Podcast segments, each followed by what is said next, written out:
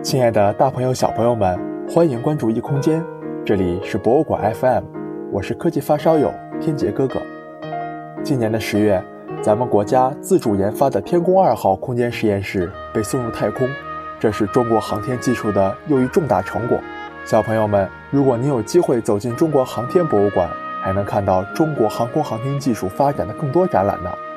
确实，现在咱们中国可谓是真正的航天大国了。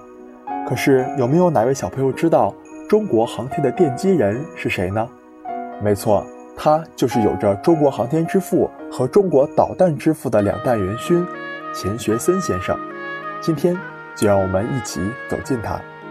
钱学森从小可就是一门学霸，不仅就读于当时中国最好的大学之一——国立交通大学，而且也一直保持着优异的学习成绩。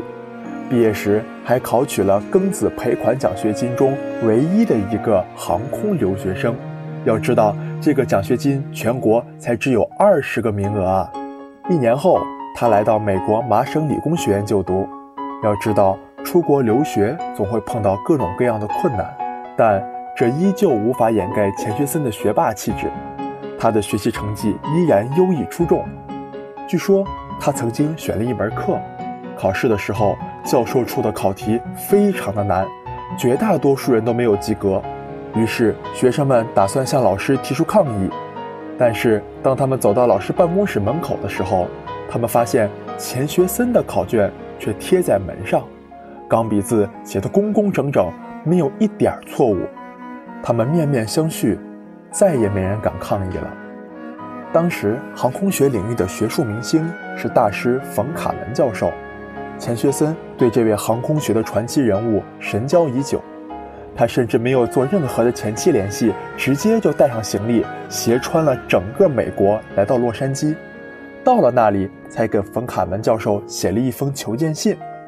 见面之后，大师对这位中国学生敏捷的思维和严谨的逻辑留下了深刻的印象。日后，他们也成为了震惊航空界的一对天才师徒。之后，钱学森便转学到了加州理工大学，在这里继续他的学霸神话。上学期间，他几乎不与其他人交流，只是埋头读书，学习成绩却依旧名列前茅。也是在加州理工大学学习的时候，钱学森加入了一个改变他一生的组织——火箭爱好者小组。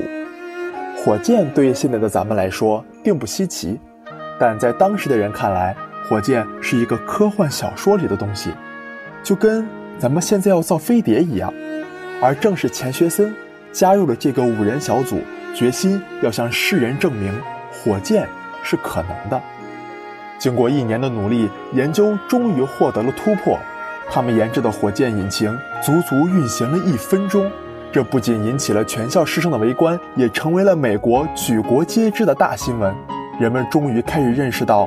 太空飞行是可能的，钱学森他们发明出了小说里面才有的东西，而这个小组也成了美国国家航空航天局喷气推进实验室的前身。几年后，日本偷袭珍珠港，美国深陷二战泥潭，在战争威胁面前，美国政府运用取了每个人的智慧，这当然也包括钱学森，但他的才华太过惊人。美国军方实在无法容忍浪费这样一个科学达人的智慧，最终他还是拿到了保密许可证，可以调用所有美国最高等级的军事科研资料。他甚至还被美国国防部授予了一枚金质徽章，可以参与最高国防机密，为反法西斯战争的胜利做出了卓越的贡献。正是由于他曾经参与美国最高国防机密，才使得他的归国之路变得极为坎坷。周恩来总理亲自出马与美国商谈此事，才使钱学森得以回国。在回国后，钱学森参与了中国导弹的研发和第一颗人造地球卫星的研制。在他的带领下，中国自主研发的导弹才得以成功发射升空，为中国航天事业和导弹事业。都立下了汗马功劳。好了，同学们，学霸男神钱学森的故事讲完了，大家又从这位两弹元勋的身上学到了什么呢？快给天杰哥哥留言吧。